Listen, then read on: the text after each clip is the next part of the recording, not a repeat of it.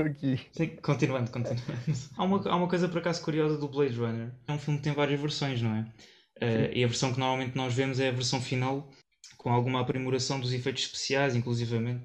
Sim, teve uma, uma coisa tipo Apocalipse Now, não é?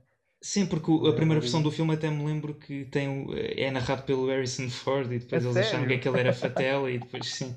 Sim, Ele sim. era fatela, ainda bem que eles É. não fizeram isso. Não, mas aquilo que a mim mais me fascina no, no Blade Runner é aquela introdução onde tu vês as pirâmides.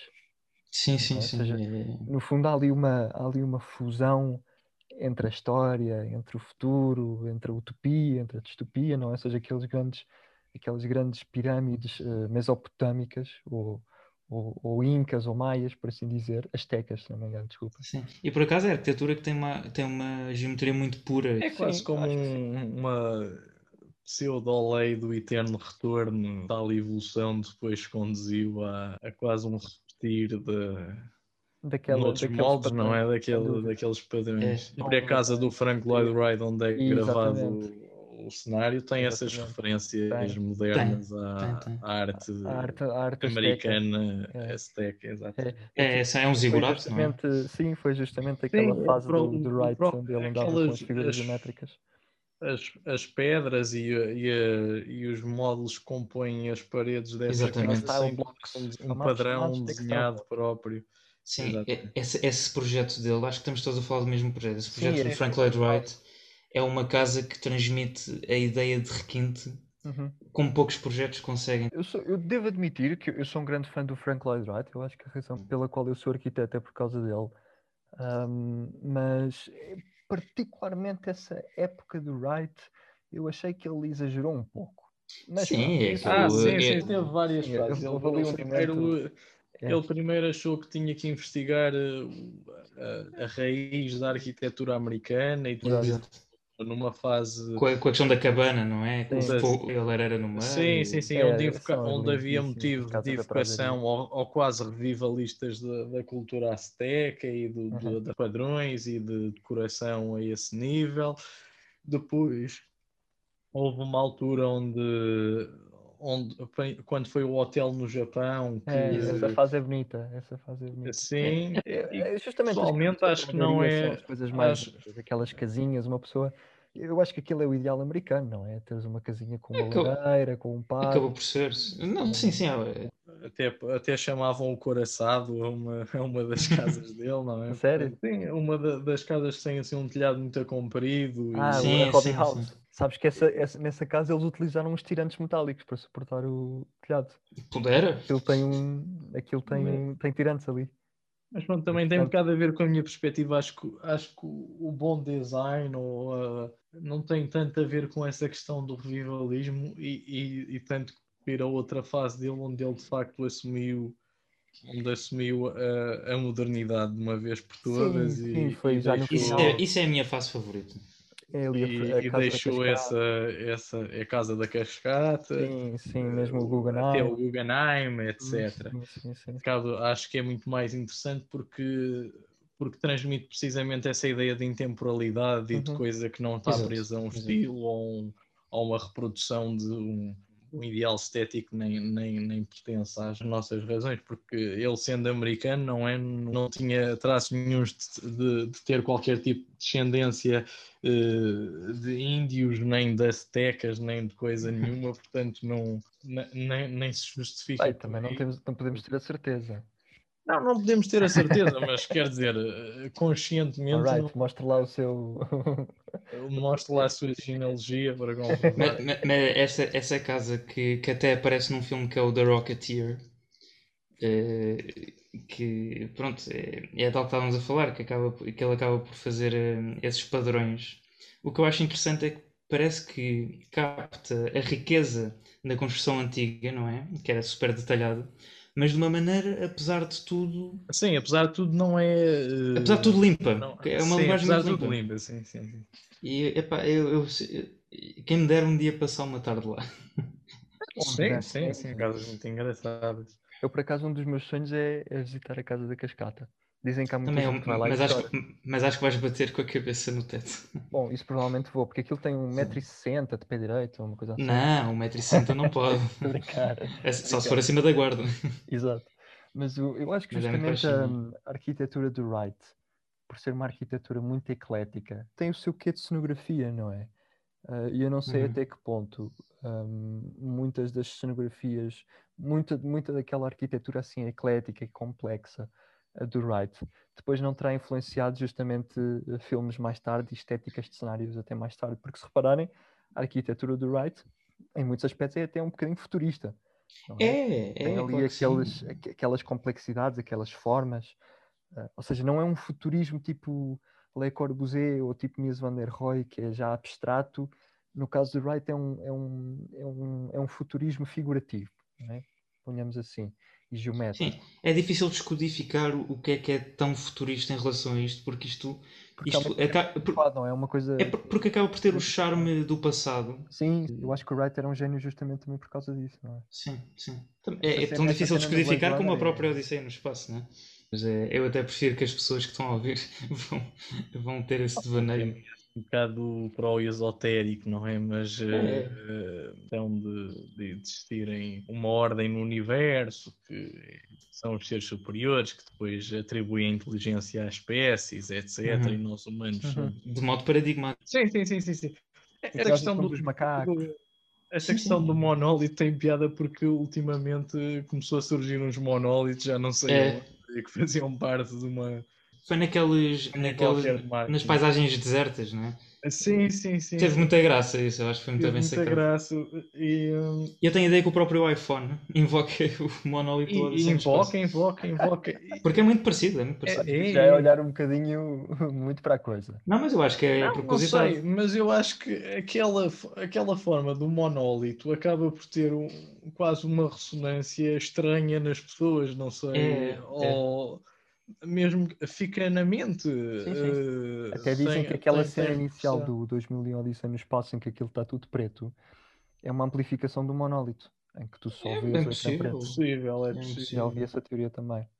Depois, o conjunto de cenários é muito rico. Também o Kubrick já tinha, outro- tinha lançado outro filme em 64 que era o Doctor Strange Love. Sim, que também é estranhíssimo. Ah, filme é um filme estranhíssimo, tem uma multiplicidade de cenários muito. Lindíssimos. Não é? Tem, tem o Sim. avião, tem. eh, A sala, Mas- a sala de guerra. e a sala de guerra. A, sala, de guerra é uma é- coisa extremamente É dramática, espetacular, um espaço Exatamente. extremamente dramático, Uh, eh, desafogado, mas ao mesmo tempo tensionado. uhum. Uhum. E, e Aí também entra, aí também entra usa- outra coisa que é a mobília, não é? Ou seja, nós estamos aqui muito a falar de arquitetura, mas também nos esquecemos às vezes, e, e- e esse caso é um caso hum, paradigmático até dessa questão, de que a mobília na sala de guerra eh, do, do Doctor Strangelove também desempenha um papel de limite, não é?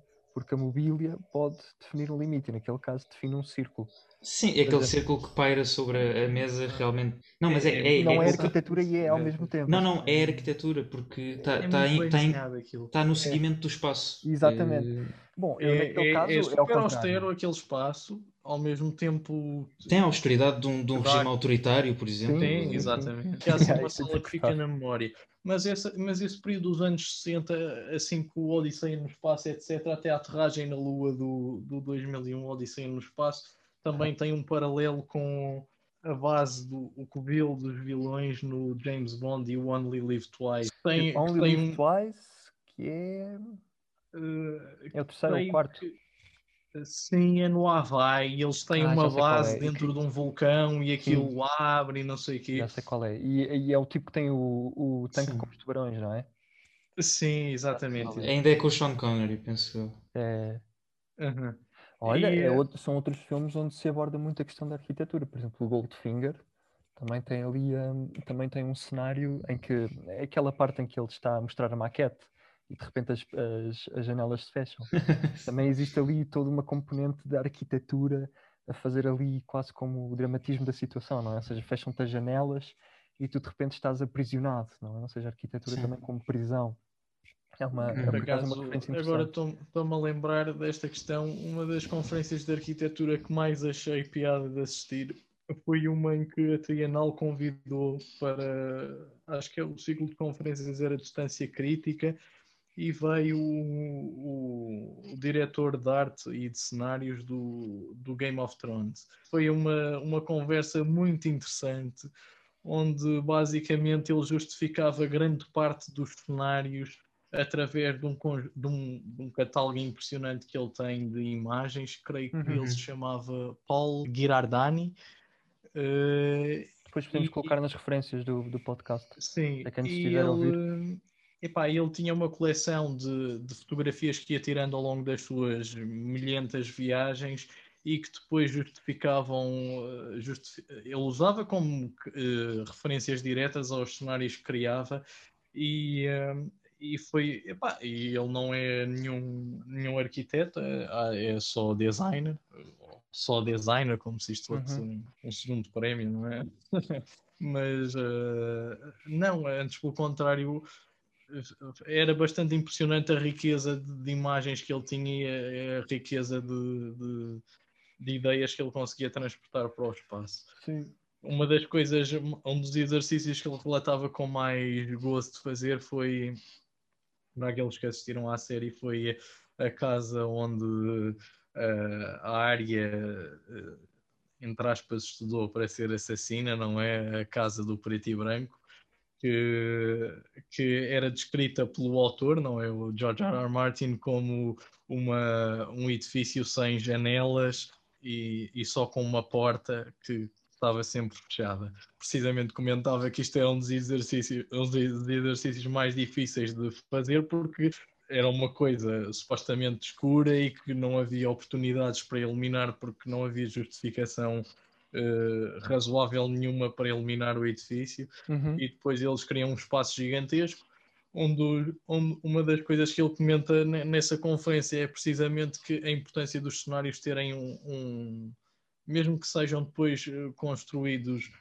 uh, em larga escala em, em sistemas computacionais ou, ou, em renderização gráfica, mas a importância de terem uma área palpável onde Exato. os atores interagem nada uh, a menos de 3 metros de onde o personagem vai interagir uhum. pode ser uh, computadorizado. Só... Ah, eu, acho, eu acho isso super interessante porque nós nesta, nesta questão toda do nesta questão toda dos computadores e da, da realidade virtual, nós às vezes esquecemos que a arquitetura tem dimensões que são dimensões físicas e essas dimensões é isso, têm é de estar isso, adaptadas sim. a um utilizador e têm, já ficam fora de escala e entretanto passam a ser sim. degradáveis para o utilizador. Exato, é, lá está, nós às vezes eh, é o tal, nós, eu acho que a faculdade em parte às vezes pode ter alguma culpa, não a faculdade como instituição, mas eh, é, sim, o, há, há muitas pessoas que saem com esse vício de não se colocarem no espaço. É? Claro, claro.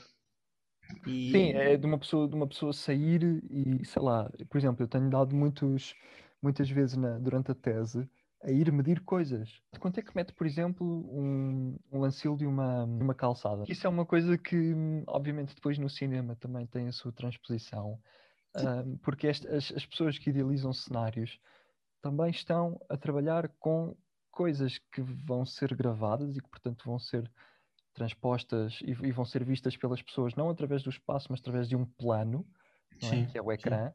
mas não deixa de haver uma tentativa de uh, dar a entender que esse espaço é real através das dimensões.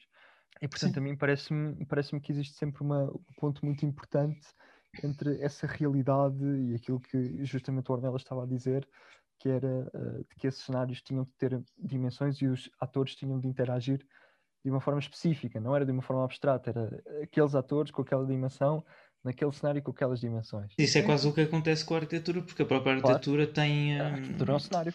Não, e a arquitetura provoca um gesto por parte do utilizador. Sim, no caso do Le Corbusier, ele até fazia o, o, o módulo E eu creio que a boa arquitetura é aquela arquitetura que tu olhas, consegues compreender o espaço e também consegues compreender como é que o vais utilizar. Claro, não, nem sempre. Se não for apropriável. Exato, se não for, se não for essa, e se nem for essa a intenção, não é? Sim. Mas eh, geralmente isso acontece. Falas do quê? Falas do, do, da percepção da apropriação, não é? Sim, por exemplo, numa igreja sabemos que. Fica ali um ritual. Exato, que tens um ritual, tens uma hierarquização. Eh, uhum. Portanto, sabes o teu lugar no espaço. Sim As mesquitas também se aplica-se, não é? É um, é um Uhum. espaço todo compartimentado em, em células idênticas, portanto Uhum. cada um pertence a uma célula e, e pronto, e acho que no, no cinema isso poderá também acontecer com os cenários e, Sim, sim, e sim. facilita com certeza os atores. Claro, claro. Um dos cenários que eu mais gostei desse, desse designer de cenários foi um apareceu para aí duas, duas vezes na série durante momentos muito curtos que era o cenário para o Iron Bank e que é um cenário onde precisamente ele a inspiração que teve foi a, a iluminação de uma de uma estação de comboios Uhum. muito grande e eh, imensa piada por ser um, um, um escritório que não, em dimensões não é muito grande, mas o, mas o sentido de escala que a iluminação e, e a própria composição das portas e janelas, etc., eh, imprimem esse cenário parece uma coisa muito grandiosa e, Sim, sim, o- a conjugação dos materiais até acho que foi um dos melhores cenários para mim foi um dos melhores cenários da série embora Uhum. tenha aparecido duas vezes não é Eu queria reintroduzir mais um tema que nós já temos tocado aqui, não de uma forma aleatória, mas porque existe realmente uma lógica subjacente a tudo isso, que é a relação entre os Estados autoritários e o cinema. Ou seja, toda aquela sala de guerra do Kubrick. Mas se vocês pensarem, muita da arquitetura, eh, não sei se é russa. Acho que já sei onde é que vai chegar.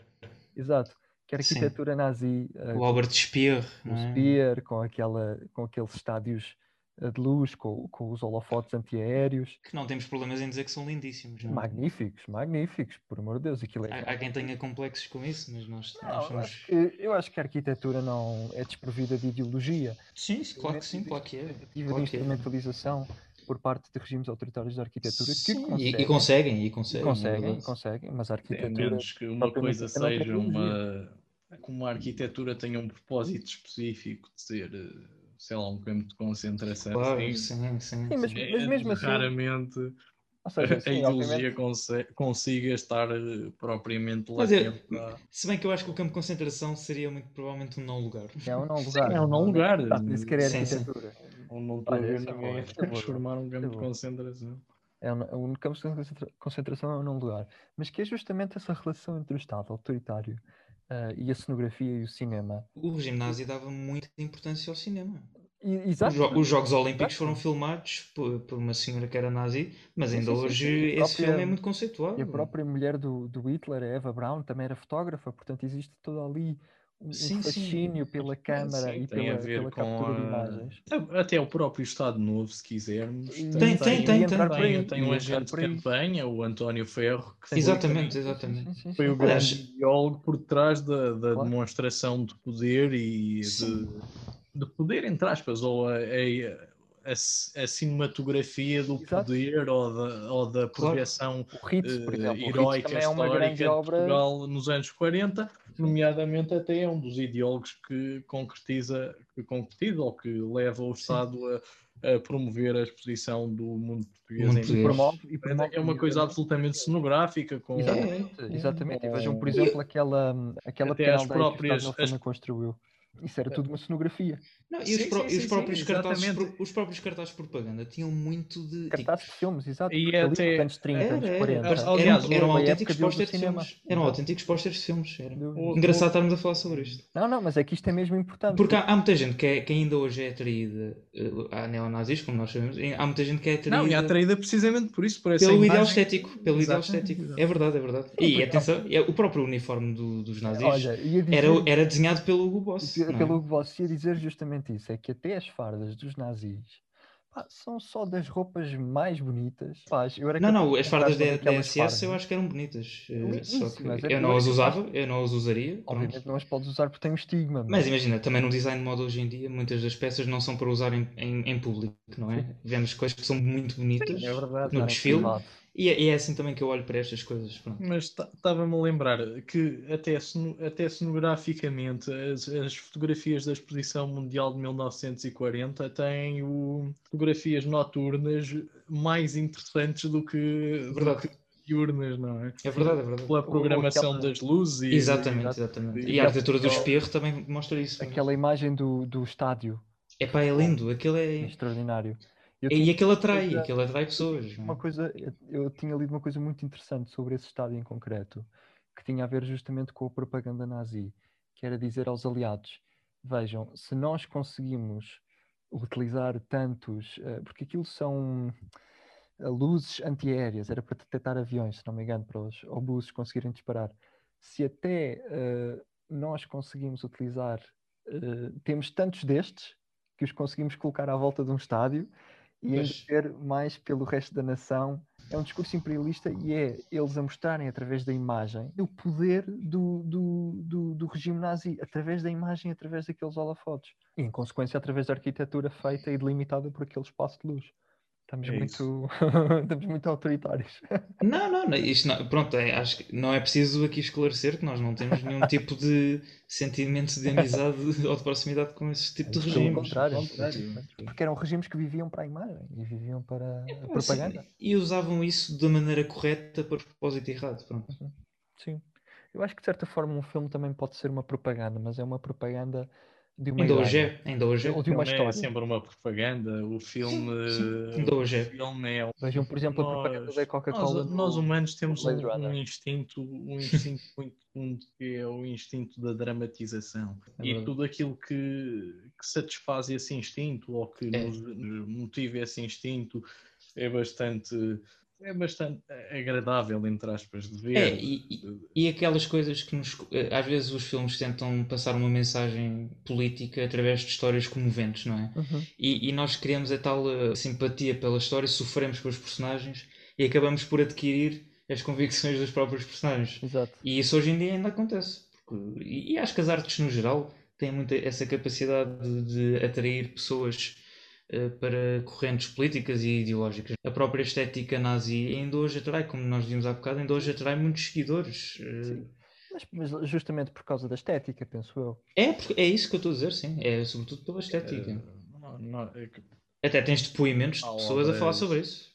Há quem diga que os nazis inspiravam-se no, no Wagner, que, que, que era compositor, não é? Sim, o Wagner é era capaz. antissemita, ainda por cima. Sim, ele, ele próprio como pessoa, e pá, agora uma transpor diretamente a música dele, que, que é uma música sem palavras, para uma ideologia, é a tal É coisa. É, é, Mas é tão estranho como dizer que uma obra é. Eu também não, não teve nada a ver com aquilo.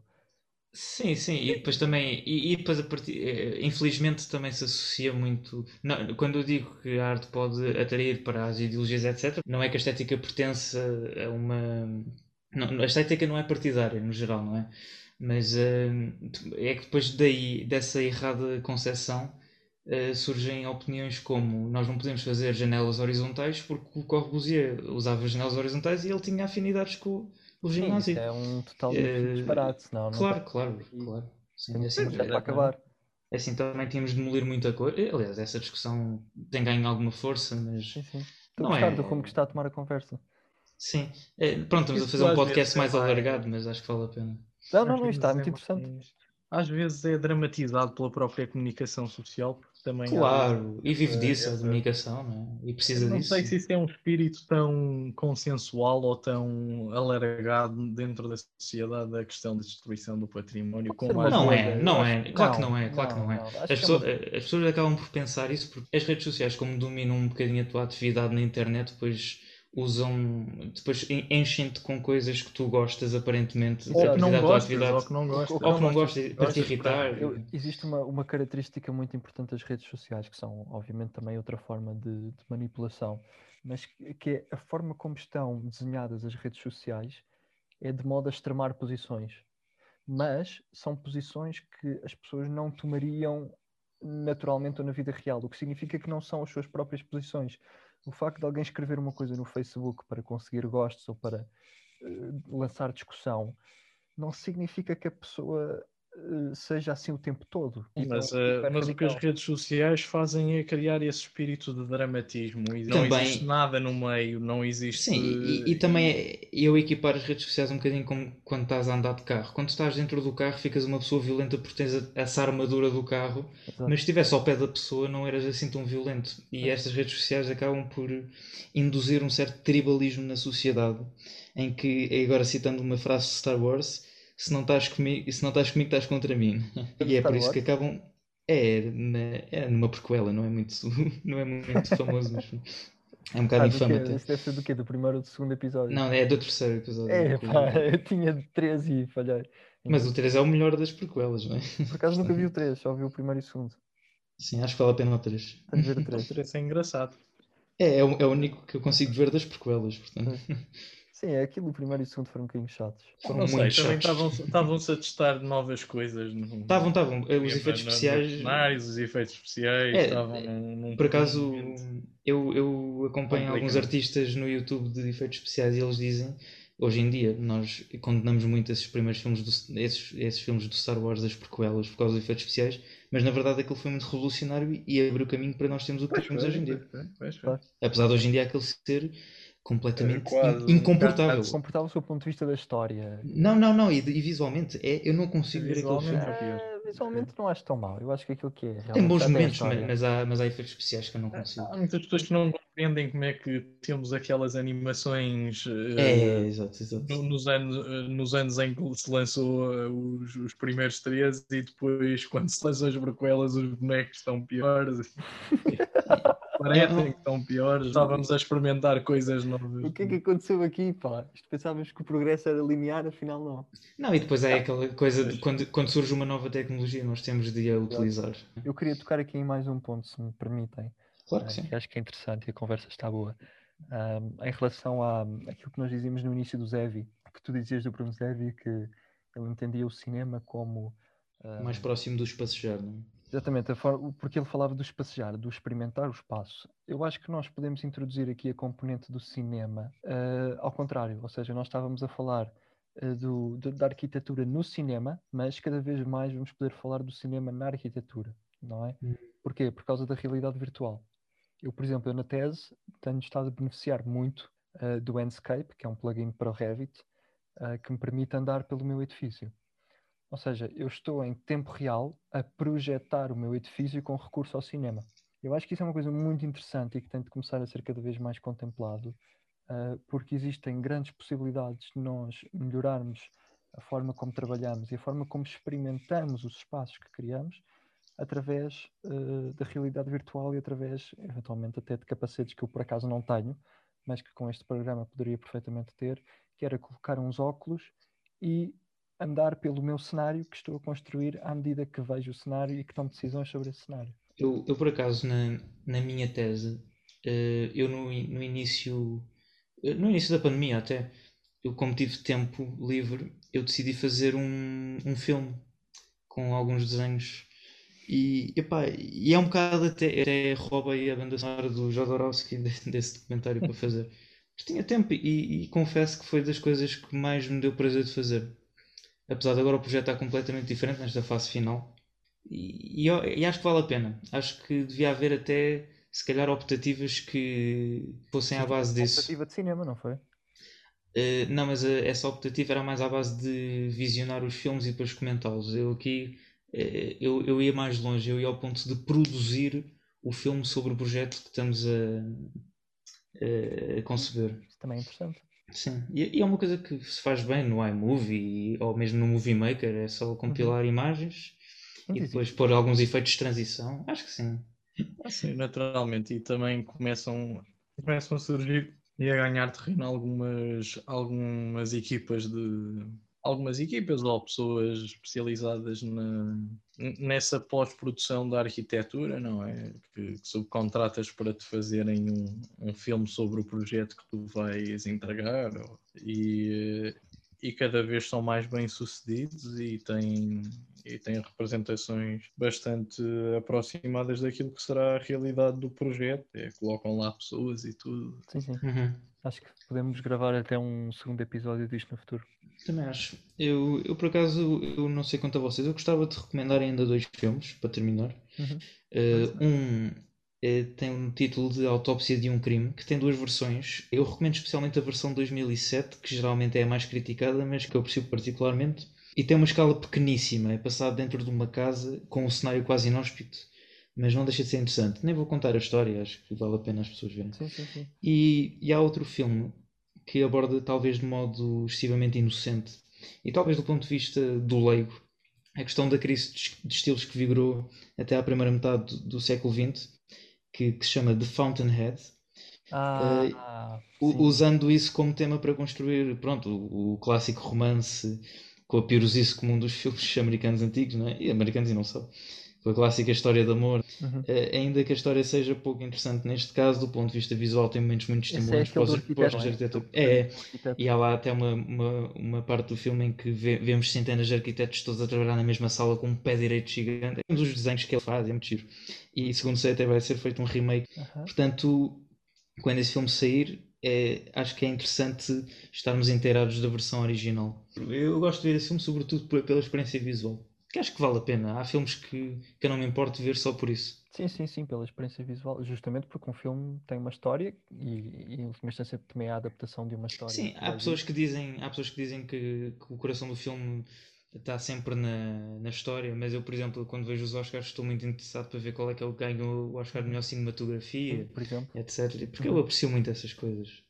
Sim, somos arquitetos, no fundo. Claro que não dispenso uma boa história, mas uh, às vezes, eu, às vezes não, não preciso disso para me satisfazer. Eu queria também recomendar um, um filme um, que é um clássico português e que, e que acho que merece ser revisto, nem que seja pelo, pelo seu interesse histórico e arquitetónico, que é o Pátio das Cantigas. A versão original. A versão original. A, a, segunda versão também não é má, atenção. É, é giro, é um, é um filme giro. Mas o primeiro Pátio das Cantigas um, é mais uma vez um, um momento onde a arquitetura, e naquele caso a arquitetura das vilas operárias de Lisboa, toma um protagonismo. E, portanto, é toda, um, todo, toda uma comunidade que está um, feita à volta de um pátio. Sim. E o título do filme é Toponímia, não é? Sim, sim, porque é o. É o nome sim, sim, sim, sim, basicamente, e acaba por ser também a toponímia. Mas aquilo que eu acho muito interessante no filme é justamente como a história e como a relação entre as personagens é facilitada, promovida e é condicionada através do pátio e da tipologia arquitetónica do pátio de Lisboa. E, portanto, acho que merece ser visto. A arquitetura como influenciadora de relações. Eu uh, gostava de sugerir também aqui mais dois filmes. Um é por oposição a este 2001, Odisseia no Espaço. Oposição mais no sentido do contexto, foram ambos lançados na altura da Guerra Fria, da corrida à Lua, e, um, e é tido como o anti-2001 Odisseia no Espaço, que é o Solaris Tarkovsky. Uh, outro filme que eu também gostava de, de recomendar era o Citizen Kane. Ah, boa. Uh, Do Orson Welles. Sim, uh, também tem algumas cenas bastante interessantes. Tem, depois tem a vida do próprio, do próprio Kane, e toda a intriga em torno da, das últimas palavras do falecimento completam uma, uma investigação que os transporta por um, por, um, por um conjunto variado de cenários e até a própria criação da sua, da sua própria ilha. Já, já nem me lembro como é que se chamava, mas era o, Reino do Cain. Uhum. Uh, e que pronto, acho que é um bom filme para. A propósito do Tarkovsky, também já agora recomendamos o André Rublev Acho que é Rublev, não é? Andrei Rublev. É, assim uma vez. E pronto, e de nossa parte é tudo. Gostámos imenso de estar aqui com vocês. Para mim foi um grande prazer esta conversa uh, e vamos ter uh, certamente mais num futuro breve. Muito obrigado a todos. Boa noite. Bom, vou ver um filmezinho agora para adormecer. Não, este até vou deixar amanhã. Que agora, depois desta